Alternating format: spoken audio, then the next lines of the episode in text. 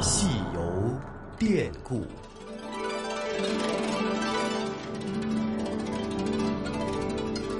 听众朋友，大家好，很高兴又能够在故宫九十的节目当中和大家见面，我是中央人民广播电台华夏之声的主持人宋雪。那么在上一期的节目当中啊，我给大家介绍了正在故宫火爆进行当中的石渠特展的一些基本的情况。那很多的朋友呢，对于石渠特展依然是有一些疑问，也有一些好奇。那所以今天的节目当中呢，我们就继续有请故宫博物院的院长单霁翔先生来为我们介绍石渠宝鸡。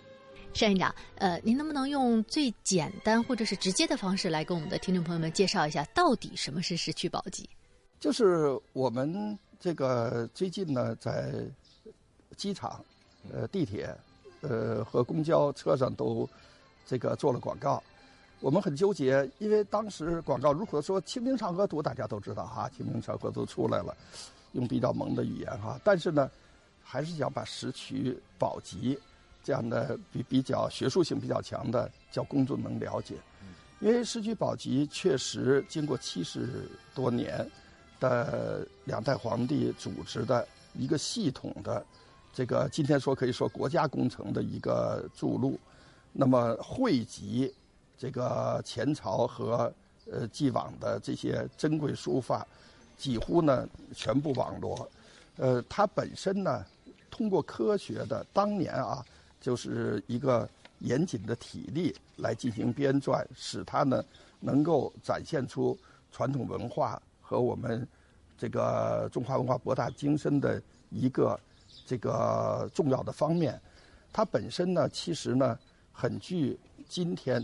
呃来看也很具研究价值和文化传播意义。它使人们呢能够更清晰的，不是零散的，而是整体性的来。是是感觉我们前人留下的传统文化的震撼的力量，我觉得普通老百姓可以从这一点来看到这个我们的力量的强大。那么不久前，我们呢这个呃搞了大阅兵，我们为之非常深受鼓舞。那么这也是一个文化的检阅。我觉得故宫博物院九十年，我们十八个展览，新开放五个区域。对于我们来说，就是要接受社会的检阅，这一场文化的检阅，不仅是文化的盛宴，而是给人们一个知识的启迪。我们知道石渠宝笈可以说件件都是珍品了，但是对于普通的观众来说，呃，它都有哪些看点呢？能不能跟我们说一说？我们观众呢，这样呢，因为书画作品它不跟瓷器、铜器一样。所以呢，这个它相对比较脆弱，特别是很多石渠筑路的作品，在过去的漫长的历史岁月中，它已经经过了非常坎坷的一个生命历程，所以它们也带着伤、损伤的一些痕迹，这样呢就更加脆弱。所以我们呢，过去的规定是，呃，故宫的珍贵书画作品，呃。展出只在春秋两季，像今天这样的季节展出，每次展出呢不得超过两个月。那么，并且呢，一次展出回到他的库房，要静养三年以上，三年是底线。那么这次呢，我们这个采取了中间一个换展的一个过程，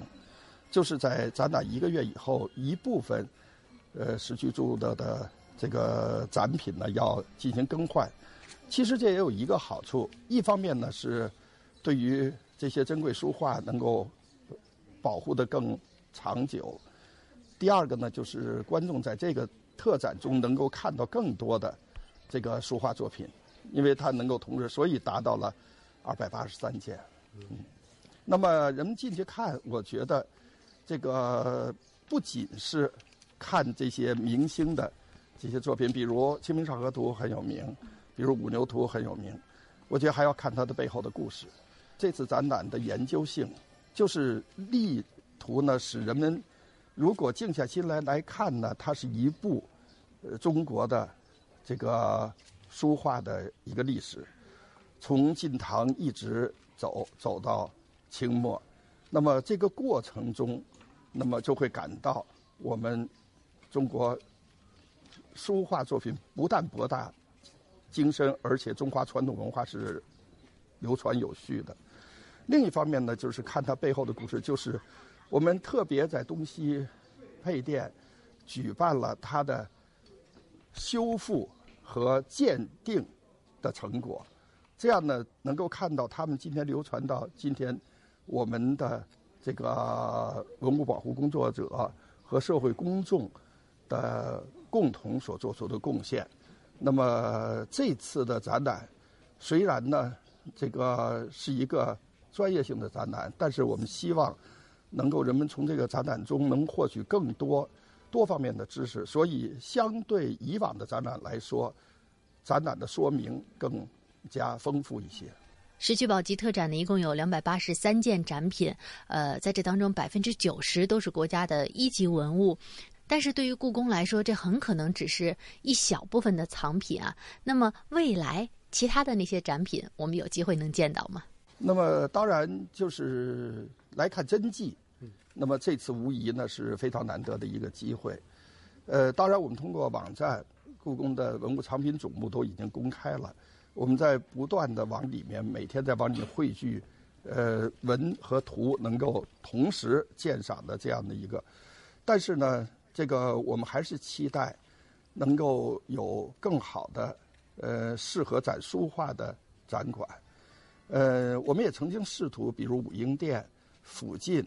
这个能够在地下建一个呃书画馆，这样它的温湿度、它的环境，特别是展览的规模会呃大大提升。但是考虑到紫禁城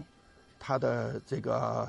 呃世界文化遗产的特殊性。它的地下的遗存的保护的需要，放弃了这个设想。我们都做，已经曾经做过方案。那么今天呢，我们力争的今年能够开工建设故宫博物院北院区。那么北院区里面将，呃，会有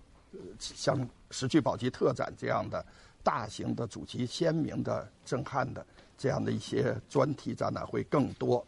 这样我们可能能够展出的文物就会。这个成倍的增长，比如不久前台北故宫博物院的冯明珠院长来在礼堂，我也跟他这个交流时候也曾经说过，比如五大名窑，五大名窑无疑呢，北京故宫和台北故宫都是收藏最多的。那么台北故宫的藏品来不了北京故宫，目前，那么能够设想一种展览方式，就是同一天开幕一个特展。同一当然也可以同一天闭幕，这样的两地相隔不远，交通很方便，这样人们就像我们今天，像我们是武英殿、延禧宫两个展场一样，将来可以设两个展场，最大规模的把五大名窑的整体的面貌呈现给世人，呈现给观众。我想像这样的文化震撼，今后。会比较多。除了石渠宝笈特展呢，那接下来故宫马上还会开放午门和燕翅楼，还有普天同庆清代万寿盛典展。能不能跟我们提前透露一下关于这个展览的内容？万寿庆典展现在在布展，这两天呢，这个展柜基本呃，这个八号今天开始呢，我们就是燕翅楼的东侧东燕翅楼开始布展。那么布展是一个非常这个呃。审慎的一个过程，因为它一共有五百一十七件展品，那么它整体呈现出一个前所未有的多类别文物的一个汇聚。因为石渠宝笈毕竟主要是书画，但那是我们六十九这个像六十九个类别的大部分类别的都会在这个展览里面呈现。当然，这样的展览今天会今年会比较多。比如我们正在呃筹备的雕塑馆的展览，应该说也是非常震撼的，也是从来没有过的，四百一十件这个故宫收藏的雕塑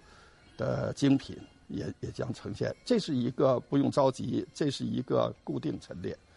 呃，它会相对比较展期比较长一些。可能很多的朋友都比较关心一个问题，那就是如果要是因为一些原因错过了这次的展览，将来还有机会能再见到这些国宝吗？首先，呃，我们二十五号开设一个这个我们的呃网上展厅，这个从网上展厅可以看，将来还会有机会，呃，虽然可能会间隔时间比较长。好的，感谢单院长的介绍。那十月十号的时候呀，故宫还会开放两个景点，一个是午门的东西燕翅楼，另外一个就是尘封已久的寿康宫了。那刚才我们说了燕翅楼，其实说到寿康宫啊，呃，可能很多看过《甄嬛传》的朋友呢，会对这里非常感兴趣。当时《甄嬛传》热播的时候，有不少的剧迷啊，都是呃到故宫来寻找相应的一些电视剧里的场景。那么，除了碎玉轩在故宫里是不存在的，甄嬛。居住的永寿宫呢，就是内廷的西六宫之一，而寿康宫啊，在电视剧当中呢，就是甄嬛最后的居所。那么有。